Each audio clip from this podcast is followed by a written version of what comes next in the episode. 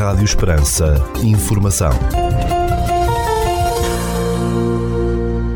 Seja bem-vindo ao primeiro bloco informativo do dia nos 97.5 FM. Estas são as notícias que marcam a atualidade neste feriado nacional, dia 5 de outubro de 2023. Estou à conversa com o Sr. Cônego Mário Tavares de Oliveira, professor no Instituto Superior de Teologia de Évora, eh, pároco em Vendas Novas, eh, diretor do Departamento da Pastoral da Cultura da Arquidiocese, entre outras tarefas e responsabilidades.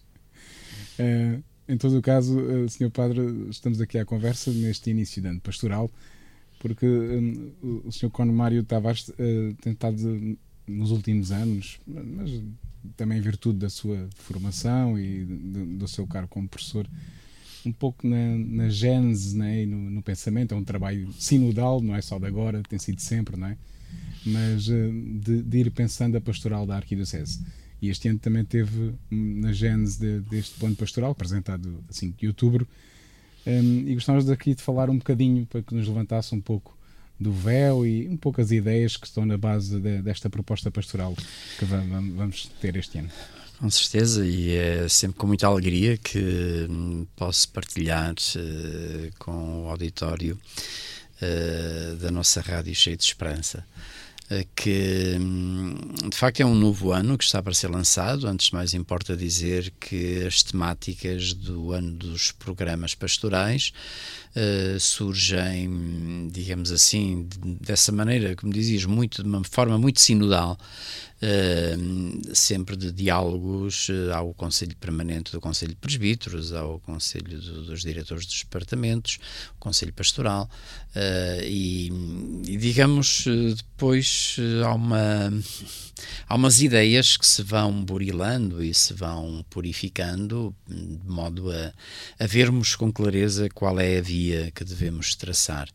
Um, desta vez, e depois de um, de um quadriênio sobre o tema da esperança, que de algum modo nos foi conduzindo para esse grande acontecimento que foi a Jornada Mundial da Juventude, mesmo ao longe, era sempre o, grande ponto de chegada uh, de, de, toda esta uh, planificação em torno dos discípulos da esperança. E depois deste quadriênio uh, sobre os discípulos da esperança,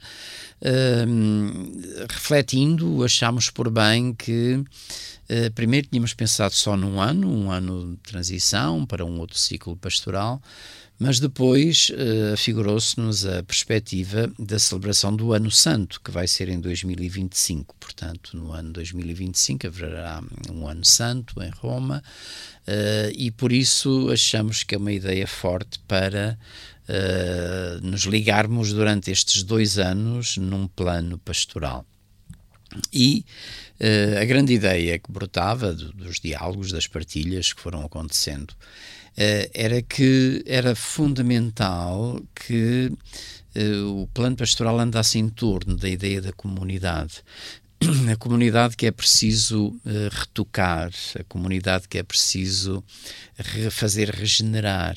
Uh, depois do tempo de, de, pandemia, onde chegamos a ter as igrejas fechadas, onde chegamos a celebrar a Páscoa de portas fechadas, uh, e necessariamente tudo o que aconteceu deixou a comunidade, digamos assim, bastante abalada. Houve pessoas que nunca mais voltaram, houve pessoas que, entretanto, partiram, houve pessoas que.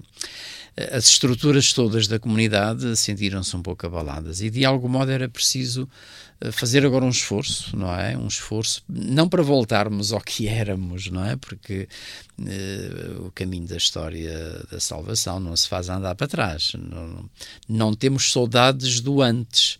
Uh, queremos é ter saudades do futuro. E, e portanto, eh, revelar um novo rosto de, de, de comunidade parecia-nos uma ideia forte e que adotámos para este ano pastoral, com este objetivo, de facto, de reencontrar os caminhos da, da, comunidade, refazer os laços da comunidade, para que a comunidade eh, se apresente viçosa e, e fiel hum, à mensagem de sempre, mas eh, aberta também à perspectiva do futuro. Pareceu-nos que era uma ideia forte eh, para hum, encabeçar o nosso plano pastoral, que ficaria assim com este título, revelar uh, o rosto da, da nova comunidade. E por isso, um novo rosto de comunidade e somos chamados a isto, precisamente. Ora, para este esforço, uh, por um lado, uh, um plano pastoral acolhe o, o que vem de trás. Uh, um plano pastoral não é um início de uma, de uma coisa completamente nova, portanto, há há um percurso que veio e que nós, de algum modo, queremos continuar, porque há ideias mestras que, que é forçoso continuar. Concretamente, um, a celebração da Jornada Mundial da Juventude vem colocar a questão e agora, o pós-jornada. Pós e, portanto, há aqui um caminho a fazer, há aqui uma estratégia a adotar para colhermos, de algum modo, os frutos dessa. Foram uh, criadas estruturas, né? houve grupos que foram claro, reanimados, portanto, houve grupos que se criaram criaram, isso não se vai perder, não é? E, e portanto, há, há, uma linha forte que é uh, a dinâmica da Jornada Mundial da Juventude, o aproveitarmos as sinergias criadas, uh, afinal foi possível montarmos uma estrutura uh, paroquial e diocesana e nacional de maneira muito significativa e até nos surpreendemos como as coisas correram. Isto quer nos dizer que é possível. E é possível, se calhar agora já sem o, Uh, digamos, a, a perspectiva a, da, jornada, da, jornada, mas, mas com outras metas, uh, procurarmos de facto encontrar caminhos de renovação também ao nível da pastoral juvenil, que entretanto entronca com uma outra preocupação que é da Diocese, que é precisamente a das vocações, exatamente. dos nossos seminários, uh, e até há um projeto de vocacional ao nível do Sul, das três Dioceses do Sul, e portanto são, é outro vetor que gostaríamos de não deixar deixar cair. Uh, entretanto, uh, é importante mantermos viva a, a temática da sinodalidade, não como uma coisa, mais uma coisa nova, mas mas um esforço da Igreja que é de sempre. No fundo, da Igreja é, foi sempre sinodal e só pode ser sinodal, e, e há que redescobrir isso na chave atual, no, nos desafios que isso significam. Vamos ter o sínodo sobre a, a sinodalidade e, e, portanto, mantermos-nos também vivas nessa, nessa perspectiva é, é fundamental. Mas, entretanto, o próximo ano que aí vem é um ano muito de matemática, muito eucarística. Exatamente, porque vamos, porque vamos celebrar a 2024, não é? os 100 anos uh, de, dos congressos eucarísticos uh, e por isso vai haver um, um congresso mundial em Quito uh, e vai haver também um congresso nacional, nacional. que será em Braga no mês de maio e, e parece-nos importante então também sublinhar a importância da, da Eucaristia e à volta da Eucaristia redescobrirmos também o lugar dos leigos, o lugar, eh, porque a Eucaristia não é só a celebração do Padre, hum, e, e aqui queremos também valorizar, congregar, chamar, uh, partilhar juntos, caminhar juntos com uh, irmãos da comunidade que queiram redescobrir a sua fé, que se sintam chamados, que se sintam vocacionados, e para isso uh, há todo um plano, um plano de. Uma, que é uma proposta de, para consciencializar os nossos leigos, os membros da nossa comunidade, eh, que se queiram congregar com essa finalidade. Podem, podem ser até pessoas afastadas eh, e que queiram integrar um grupo assim de partilha, de reflexão, onde as coisas se colocam, onde se partilham E, portanto, há todo um programa de, de levar os leigos a assumir a responsabilidade da comunidade. Uma dinâmica pastoral uh, que envolva os leigos. Queremos envolvê-los, de facto, uh, porque a comunidade é comunidade. A comunidade, dentro até do espírito de maçã sinodalidade, o padre tem o seu lugar, mas, mas os irmãos da comunidade têm o seu espaço e têm a sua corresponsabilidade também. E por isso é um ponto forte deste plano pastoral, é esta estrutura para a qual uh, serão fornecidos elementos de reflexão semanais, e há toda uma dinâmica pensada uh, e que é uma dinâmica que queremos que vá em crescendo, em crescendo para uh, redescobrirmos juntos assim o caminho da vida e da Igreja. E depois, finalmente, temos também, não queremos ficar de fora, esta grande perspectiva do Ano Santo, e aqui ficamos também à espera das metas que a própria Igreja, que o Santo Padre nos irá colocar, uh, e sentirmos assim também peregrinos. O, o Ano Santo é sempre um, um, apelo à peregrinação, um apelo a redescobrir uh, as fontes da Igreja, uh, a origem da Igreja, e portanto queremos também que o Ano Santo nos, nos convide e nos faça caminhar dentro desta perspectiva da redescoberta do que é a Igreja. São ideias uh, que, de algum modo, pretendem ser só ideias de força, porque depois uh, há a programação de cada um dos departamentos que uh, procura dar uma concretização e um dinamismo a estas ideias que são as ideias fundamentais. É, portanto, espera-se assim hum, uma, uma, espécie de biénio pastoral, não é? Nesta Sim, caminhada, teremos um é? biénio pastoral. Uh, inicialmente tínhamos pensado só num ano de transição, mas percebemos que uh, era aconselhável partirmos para dois anos, onde uh, culminaremos, digamos, como ponto de chegada, o Ano Santo 2025 em Roma. Eh, sequer para quem uh, nos acompanha, e como se celebra só de 25 a 25 anos, não é? Sim. Então é errado, estes anos santos já têm muita história na Igreja, não é? E, o que é que representam? O, o, Ano Santo tem, tem origens bíblicas, é na Sagrada Escritura que. Desde os primórdios de, de, do povo de Israel, Uh, com o, o, caminho do, do, do, deserto, a proclamação do Ano Santo. A proclamação do Ano Santo, inicialmente previsto para de 50 em 50 anos, era um ano de graça, um ano de graça, um ano de perdão, um ano de partilha, um ano de, de sensibilidade para com os outros, um ano de acolhimento dos estrangeiros.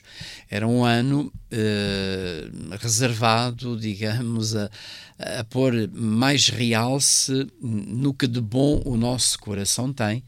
Uh, neste caso iluminado pela aliança de Moisés. Uh, entretanto, esta ideia que foi forte em alguns momentos da história, menos forte noutros momentos, mas que é uma ideia muito bíblica, uh, onde há inclusivamente exceções à lei que, que se aplicam porque é ano santo. Um, e isso passou para a Igreja também, e passou para. Enfim, para uma tradição que nos vem de longe, que de 50 em 50 anos a Igreja celebra um ano santo e, e, e, em certa medida, porque a vida hoje também é muito agitada e corre muito depressa. Muito uh, os Papas têm, têm convidado também nos, nos 25 nos anos, não é? Uh, uh, renovar a, a, ideia de Ano Santo. E, e por isso queremos também olhar para esse ano como um ano especial, um ano de graça, um ano onde nos sentimos convocados para as coisas boas que a mensagem da fé nos convida. Quer deixar uma mensagem neste início de ano pastoral? Sim, a mensagem é esta. A mensagem é todos somos poucos e por isso vamos dar as mãos, vamos eh, encontrar as razões do novo entusiasmo, de uma, uma, nova dinâmica para que este ano, que agora começa, seja portador de surpresas. Às vezes nós Uh, nem imaginamos as surpresas que Deus pode preparar ao longo deste ano e por isso deixemos-nos tocar pela graça do momento, caminhamos juntos, disponibilizemos-nos, uh, saibamos abrir o coração às propostas que vão sendo feitas para construirmos juntos uh, um belo caminho uh, pastoral. Sr. Conde Mário, muito obrigado mais uma obrigado. vez e um bom ano para si e para todos aqueles que estão. Obrigado. Obrigado. Notícias de âmbito local. No âmbito do programa, formação mais próxima decorará nos dias 10, 17 e 24 de outubro, entre as 14 e as 18 horas, na Biblioteca Municipal de Portela, a ação de formação Alojamento Local Novos Desafios de Gestão.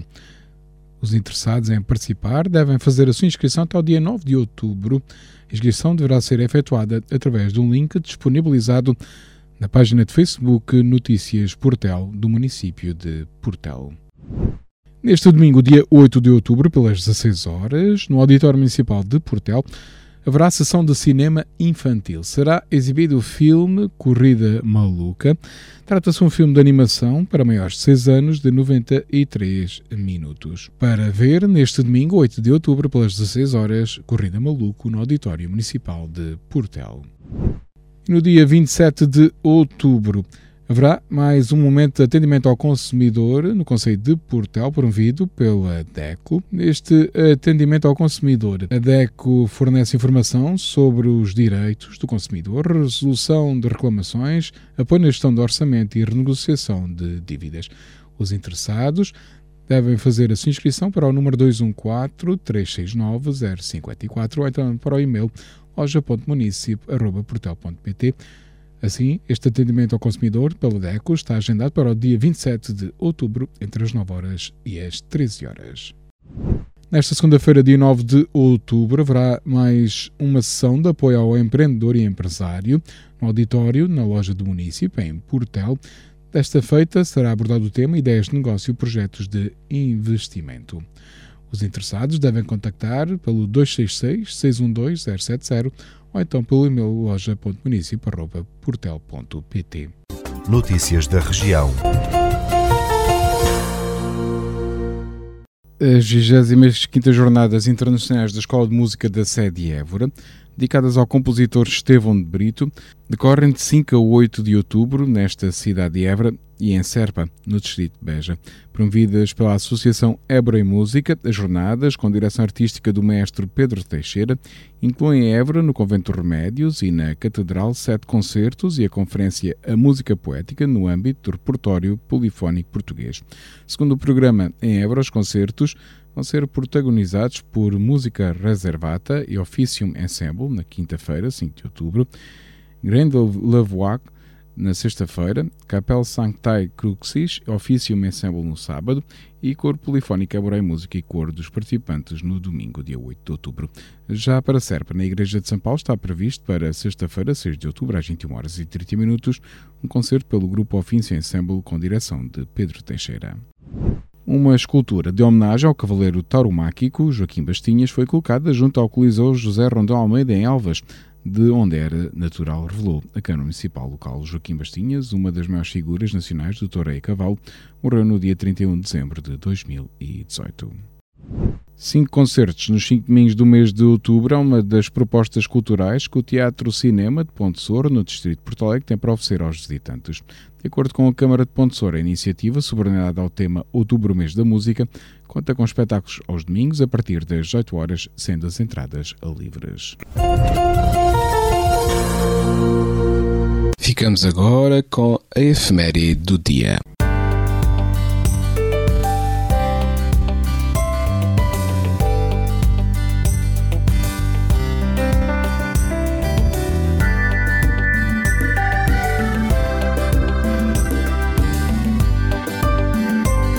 Neste dia 5 de outubro, em Portugal, comemora-se a implantação da República, quando Portugal deixou de ser uma monarquia e passou a ser uma república. O dia da implantação da República, 5 de outubro, é um feriado nacional. Este foi um dos feriados eliminados pelo governo em 2012, mas que regressou em 2016. A mudança aconteceu na sequência de um golpe de Estado, pois muitos portugueses não concordavam que o país continuasse governado pela monarquia. Embora houvesse resistência em algumas cidades, a força das armas acabou por se impor e a família real portuguesa foi obrigada a exilar-se. Portanto, o último rei de Portugal foi Dom Manuel de Bragança, também chamado Dom Manuel segundo que, através da Ericeira, deixou o país em 1910 para exílio em Inglaterra, país onde faleceu em 1932. Cidadãos apoiantes do republicanismo nacional, o Exército e a Marinha estiveram envolvidos nos combates que ocorreram na madrugada de 3 para 4 de outubro. 5 de outubro de 1910, às 9 horas da manhã, foi proclamada a queda da monarquia e a implantação da República nos passos do Conselho de Lisboa, edifício em que se localiza a Câmara Municipal de Lisboa atualmente. Após a proclamação da República, foi criado um governo provisório, esfiado por Teófilo Braga. Em agosto de 1911 foi aprovada uma nova Constituição, tendo início a Primeira República Portuguesa. O primeiro Presidente da República foi Manuel da Riaga, eleito pelo Parlamento a 24 de agosto de 1911. Com esta mudança foram alterados alguns símbolos do país, como o hino e a bandeira nacional, que passou de azul e branca para verde e vermelha.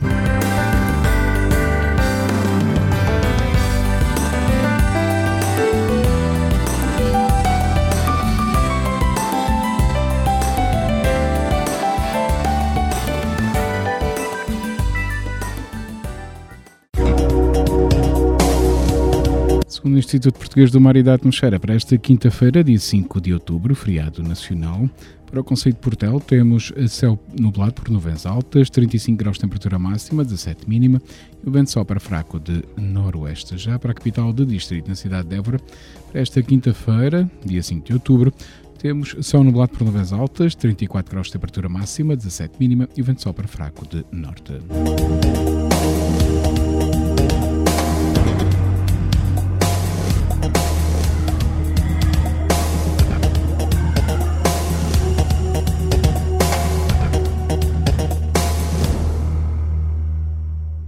Este bloco informativo fica por aqui. Informação volta à antena dos 97.5 FM às 17 horas. Boa tarde. Rádio Esperança. Informação.